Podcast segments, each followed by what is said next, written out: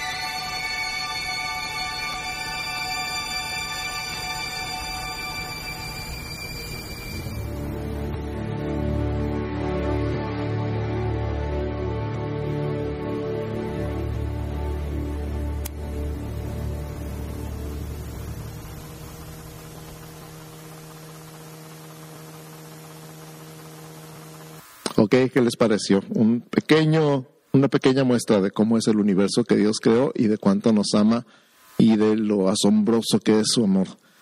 Ah, vamos a, hablar un poquito entonces de cómo se ensancha nuestra capacidad de asombro. Di, se ensancha mi capacidad de asombro. Y a veces ya por estar metidos en el teléfono y por estar todo el tiempo viendo tantas cosas, ya nada nos asombra, pero Dios es asombroso. Él sigue siendo asombroso y por lo tanto se ensancha nuestra capacidad de asombro. ¿Qué significa asombro? Significa la impresión en el ánimo que alguien o algo causa a una persona, especialmente por alguna cualidad extraordinaria o por ser inesperado. ¿Qué cosas te han asombrado en estos días? Cosas o personas, cosas que has visto, porque la gente hace cosas asombrosas, buenas y malas, pero vamos a pensar en las cosas buenas, en cosas que vemos, a lo mejor sí en el internet, en los teléfonos, en YouTube, y decimos, wow, qué curada, que yo quisiera poder hacer eso. Eso es asombro. Ahora multiplícalo por miles y es el asombro que te produce Dios cuando ves su carácter, sus atributos y sus obras. Dios se está encargando en estos últimos tiempos de darse a conocer mucho más allá de lo que podemos imaginar. Dios quiere que lo conozcamos entonces se está presentando y nos está abriendo su carta de presentación, su tarjeta de presentación. Y escucha lo que dice Romanos 1.20.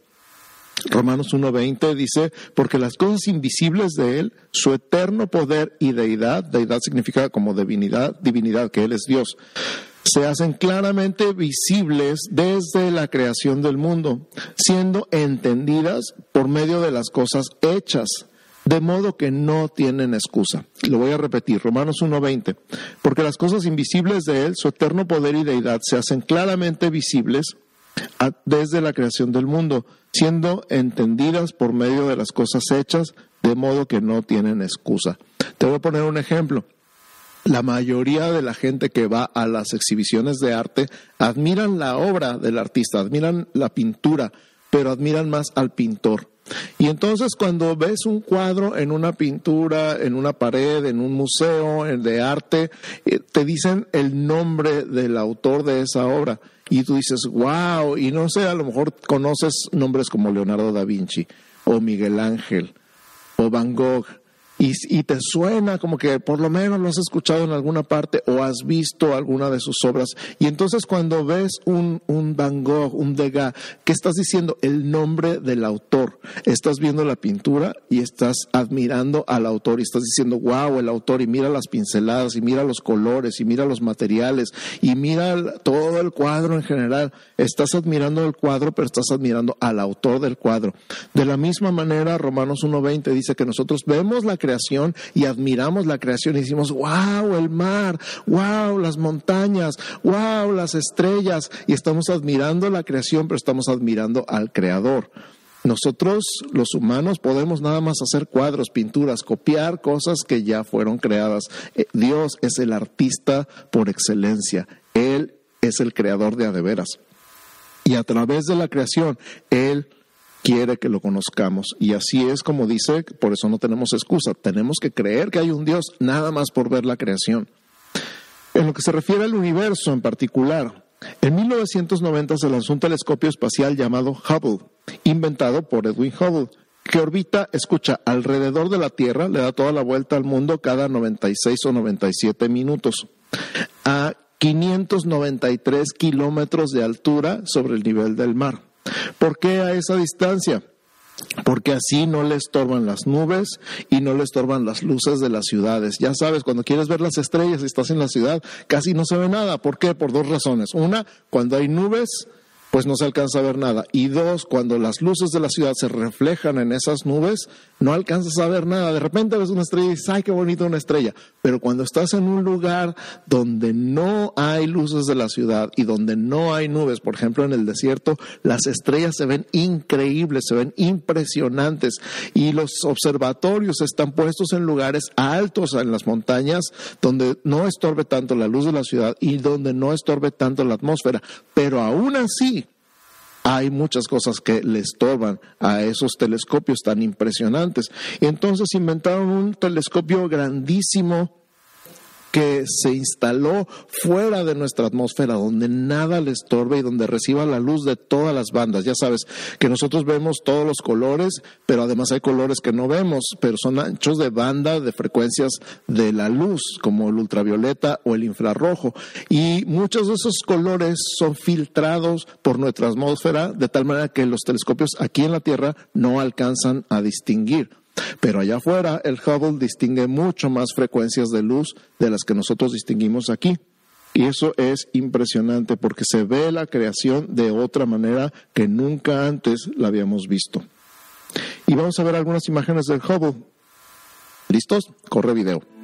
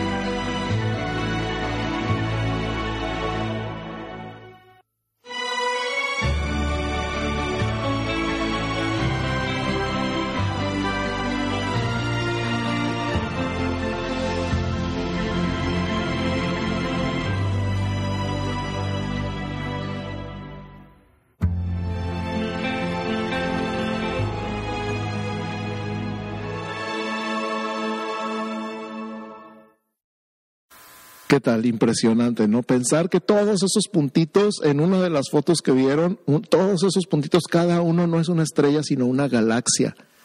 Cada galaxia está formada por miles de estrellas, millones de estrellas, y que todo el tiempo, todo el tiempo, cada día están naciendo y muriendo estrellas y dando un espectáculo impresionante. Y como las estrellas están a millones de años luz, la velocidad de la luz es 300 mil kilómetros por segundo, viajando a esa velocidad tardas miles de años en llegar a donde están esas estrellas. Muchas de las luces de las estrellas que vemos hoy, en las estrellas ya no existen y sin embargo están naciendo estrellas nuevas todo el tiempo. Ahora escucha lo que dice Salmo 147.4. Salmo 147.4 dice, Él cuenta el número de las estrellas. A todas ellas llama por sus nombres. Escúchalo otra vez, Salmo 147.4. Él cuenta el número de las estrellas. A todas ellas llama por sus nombres. Me acuerdo, me recordó esto cuando se puso con Abraham. Dios y le dijo, salta de tu tienda. Y se sale de la tienda precisamente en el desierto y le dice, mira las estrellas. Y las estrellas en el desierto, en un tiempo donde las ciudades no iluminaban el cielo como ahora. Y le dijo, cuéntalas, si puedes. Y le dijo después, así será tu descendencia. A partir de ese día, Abraham nunca volvió a ver el cielo de la misma manera. Sin embargo, él, Dios, tiene todas las estrellas contadas, pero no nada más las tiene contadas, le puso nombre cada una de ellas. Así como Él sabe cuántos cabellos hay en tu cabeza, Él sabe cuántas estrellas hay en el cielo, cuántas nacieron hoy y cuántas murieron hoy. Y no nada más eso, a cada una le puso un nombre. Entonces no nada más es el Dios creador, también es el Dios creativo. Imagínate para que se le ocurra un nombre para cada estrella que ha existido en toda la historia y todas las que van a existir en el futuro. Él es así, es su poder creativo. El pueblo de Dios debería vivir entonces en un constante asombro ante el poder creativo de Dios. Salmo 19.1 Salmo 19.1 dice, los cielos cuentan la gloria de Dios, que fue lo que vimos en el primer video. y el firmamento anuncia la obra de sus manos. O sea que cada vez que volteamos a ver el cielo, sea un atardecer, sea un amanecer, sea plena luz del día, sea una tormenta y sean los rayos impresionantes, dependiendo de dónde vivas y si te ha tocado ver tormentas eléctricas y, a mí me ha tocado verlas desde el cielo, en un avión, como está lloviendo ahí abajo y las tormentas impresionantes, todo eso cuenta la gloria de Dios. Todo eso, las estrellas y ahora que como vemos las galaxias a través de estas fotos de los telescopios, cuentan la gloria de Dios y anuncian la obra de sus manos. Están dando gloria a Dios constantemente. Imagínate, todo el cielo, todo el universo está diciendo gloria a Dios constantemente. Y no, no lo cuento en el video, no lo vemos en, en estos videos, pero también hay grabaciones del audio que producen las estrellas. Y las estrellas producen sonidos y producen ritmos. Y lo puedes escuchar si lo buscas en Google en, las páginas del telescopio espacial Hubble, puedes escuchar el canto de las estrellas y el ritmo de las estrellas y todo está diciendo gloria a Dios, gloria a Dios, gloria a Dios. Dios es grande, Dios es fuerte, Dios es infinito, Dios es poderoso. Así que cada vez que veas al cielo, no importa si es en el día o en la noche, no importa si está despejado o está nublado, de todos modos el firmamento anuncia la obra de sus manos. El asombro entonces en nuestra vida provoca y multiplica un fruto en nuestro carácter y ese fruto se llama humildad. Cuando nosotros vemos al cielo, cuando vemos las estrellas y vemos la luna y vemos todo el firmamento anunciando la obra de las manos de Dios, lo que produce en nosotros es humildad, sometimiento, confianza, fe y gozo. ¿Por qué sometimiento? Pues ¿cómo me voy a poner al tú por tú con el Dios que creó todo esto? Claro que yo me siento peor que una pulga, como una bacteria, como un bicho delante de él y sin embargo él me ama. Entonces es un sometimiento gozoso, es una confianza, porque mira quién es mi Dios. Por eso a lo largo de toda la Biblia tú vas a ver que dice, más nuestro Dios es el Dios que hizo los cielos y la tierra porque Dios es Dios creador de los cielos y la tierra. En toda la Biblia vas a encontrar como fuente de fe, de confianza, como una declaración de mi Dios es el Dios que creó los cielos y la tierra. Es confianza, es fe, es gozo cada vez que vemos esto. Escucha lo que dice el Salmo 8, versos 3 y 4, que es el lema del día de hoy, tu versículo de la semana, tu pasaje de la semana, Salmo 8, versos 3 y 4. Cuando veo tus cielos, obra de tus dedos, la luna y las estrellas que tú formaste. Digo, ¿qué es el hombre para que tengas de él memoria? Y el Hijo del Hombre para que lo visites. Cuando tengas tiempo, lee todo el Salmo 8 de corrido, es impresionante. Pero es verdad, cuando piensas, el Sol ni siquiera es la estrella más grande del universo. Bueno, ni siquiera es la estrella más grande de la galaxia. El Sol es una estrella mediana, ni siquiera es ni muy grande ni muy chica, es promedio. Hay muchas estrellas más grandes y más brillantes que el Sol. Hay muchas estrellas más chiquitas y más luminosas también que el Sol. Y sin embargo, Dios escogió este Sol para que alrededor de él girara esta Tierra, que es un puntito, un grano de polvo en medio de todo el universo que se pierde de vista rápidamente saliendo de la galaxia. Lo pueden ver también ahí en el telescopio y en una sonda que saliendo de nuestra galaxia se dio la vuelta y tomó fotos de todos los planetas. Y nuestro planeta es un puntito azul ahí en medio del el espacio. Dices, ¿qué es el hombre? En ese puntito azul vivimos tú y yo. Y para nosotros es como, wow, todo el mundo. Algún día quisiera poder viajar por todo el mundo. Y este mundo es un granito de arena en el universo. Aquí Dios nos puso porque quiso, porque nos amó, porque tuvo memoria de nosotros. ¿Qué es el hombre para que tengas de memoria y el Hijo del Hombre para que lo visites? Ojalá sientas lo que yo siento. Un poquito de humildad, un poquito de, wow, Dios, ¿por qué piensas en mí? ¿Por qué te acuerdas de mí? ¿Por qué soy importante para ti? ¿Cómo puede ser? Y luego estas palabras me sorprenden. Cuando Job está Ya en los últimos capítulos está discutiendo y diciendo, es que yo soy justo y Dios no me oye y Dios no me va a escuchar y Dios no me va a hacer caso porque a él no le importo. Entonces Dios se le aparece y se le aparece en medio de un torbellino y yo no me imagino estar ahí parado diciendo cosas de Dios y Dios apareciendo y diciendo, ¿qué andas hablando de mí? Y cuando Dios le pregunta a él, le dice, a ver, Job 38, versos 2 al 4. Job 38, 2 al 4. Escucha. ¿Quién es ese que oscurece el consejo con palabras sin sabiduría? Está hablando Dios y está hablando ah, de Job como, ¿quién es esa pulga? ¿Quién es ese que oscurece el consejo con palabras sin sabiduría? Y ahora ahí te va. Ahora ciñe como varón tus lomos. En palabras mexicanas, fájate los pantalones. Yo te voy a preguntar y tú me vas a contestar. Yo te preguntaré y tú me contestarás.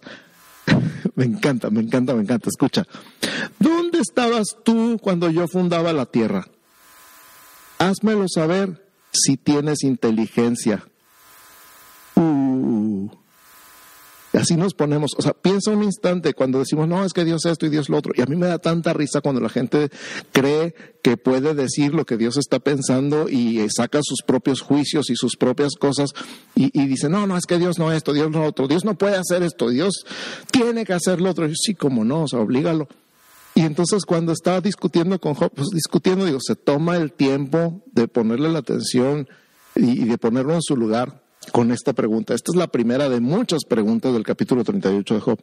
¿Dónde estabas tú cuando yo fundaba la tierra? Házmelo saber si tienes inteligencia. Al final del capítulo 38, por ahí al final versos 31 al 33, Job 38, 31 al 33, le dice, ¿podrás tú atar los lazos de las Pléyades? ¿O desatarás las ligaduras de Orión? ¿Sacarás tú a su tiempo las constelaciones de los cielos? ¿O guiarás a la osa mayor con sus hijos? ¿Supiste tú las ordenanzas de los cielos? ¿Dispondrás tú de su potestad en la tierra? Estos tres versículos están, wow. No sé si sabes, déjame contarte que Job es el libro más antiguo de la Biblia. Job vivió antes que Moisés, más o menos por el tiempo de Abraham. Entonces Job es el libro más viejo de la Biblia, antes de Génesis, Éxodo, Levítico, porque estos son los libros de Moisés, la ley de Moisés. Más o menos en el tiempo de Abraham se escribió Job.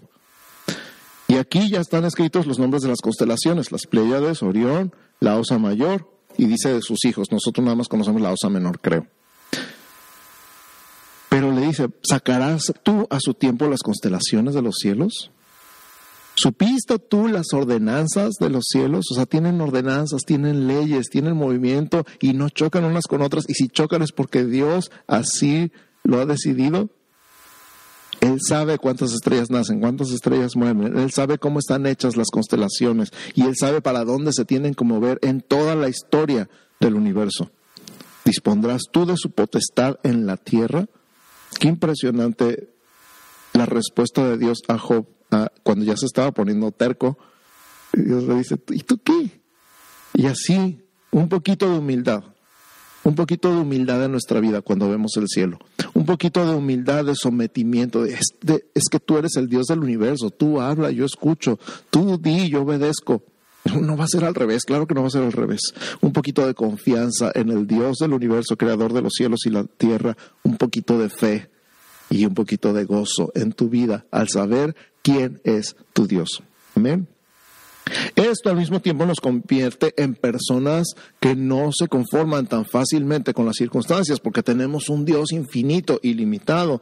Y escucha la respuesta, parte de la respuesta de Job en el capítulo 42, porque tarda todo ese tiempo Dios en decirle, a ver, puedes hacer esto, puedes hacer esto, puedes hacer esto. Al final Job dice, me callo.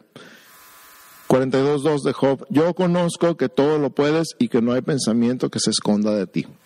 Mi amiga Susi escribió una canción con este pasaje y hablaba lo que no entendía y de oídas te había oído, mas ahora mis ojos te ven. Yo te preguntaré y tú me enseñarás, mas ahora mis ojos te ven. Me rindo a tus pies y me arrepiento. Y eso es lo que yo siento y lo que yo veo y lo que yo percibo de todo este pasaje y de todo esto que estamos aprendiendo el día de hoy. Cada vez que veas el cielo, di, wow, Dios, el Dios, mi Dios, y no nada más mi Dios, mi Padre, hizo esto. Y cada día es diferente, y cada amanecer, y cada atardecer, y cada tormenta, y cada noche las estrellas se mueven diferente.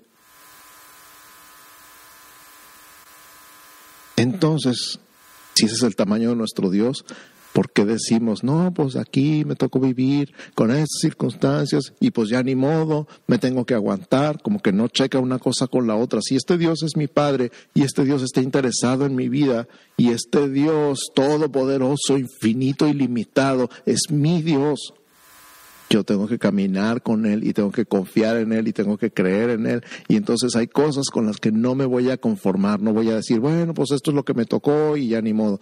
Voy a decir, Señor, ¿para dónde quieres que camine? ¿Con quién quieres que hable? ¿Qué quieres que diga? ¿Qué quieres que haga? ¿Qué quieres que deje de hacer? Porque esta situación en la que estoy ahorita no puede seguir. Entonces tú quieres sacarme a algo mayor. Y eso es lo, lo importante saber que Dios quiere algo bueno para ti. Este Dios del que te estoy hablando el día de hoy. Nos convierte entonces en una iglesia adoradora. En una iglesia adoradora, porque la reacción ante la creación de Dios es adoración. La, la, reacción ante su amor, su gracia, su poder, su sabiduría es adoración. Escucha el Salmo 96, versos 4 al 6. Salmo 96, 4 al 6 porque grande es Jehová y digno de suprema alabanza, temible sobre todos los dioses, porque todos los dioses de los pueblos son ídolos pero Jehová hizo los cielos.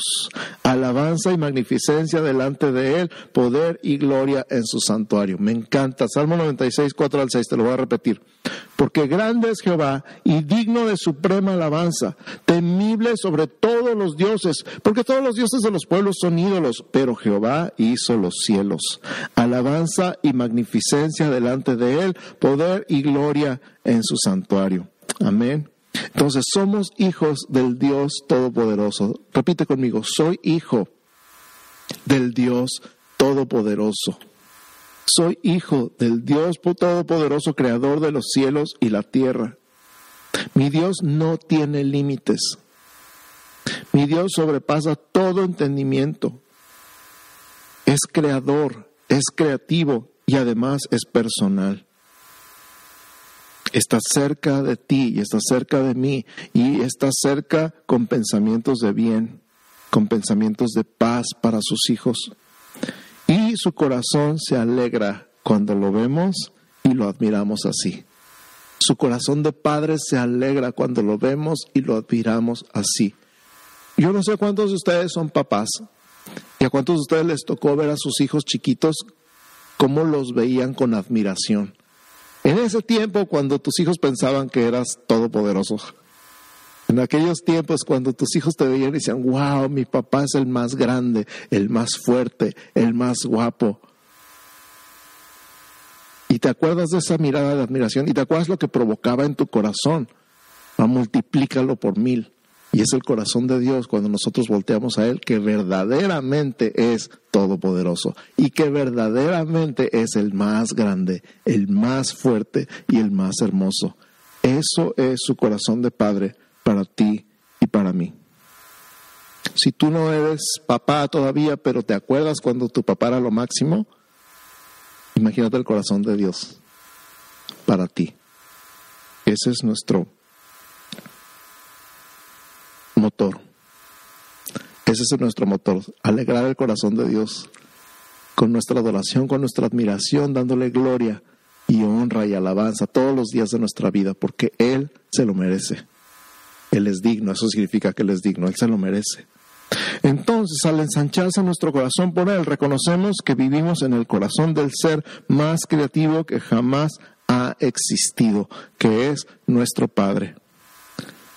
Declaro en el nombre de Jesús sobre ti, amada iglesia, un espíritu, una actitud, un corazón lleno de asombro por el Dios Todopoderoso, Creador de los cielos y de la tierra y de todo lo que en ellos hay.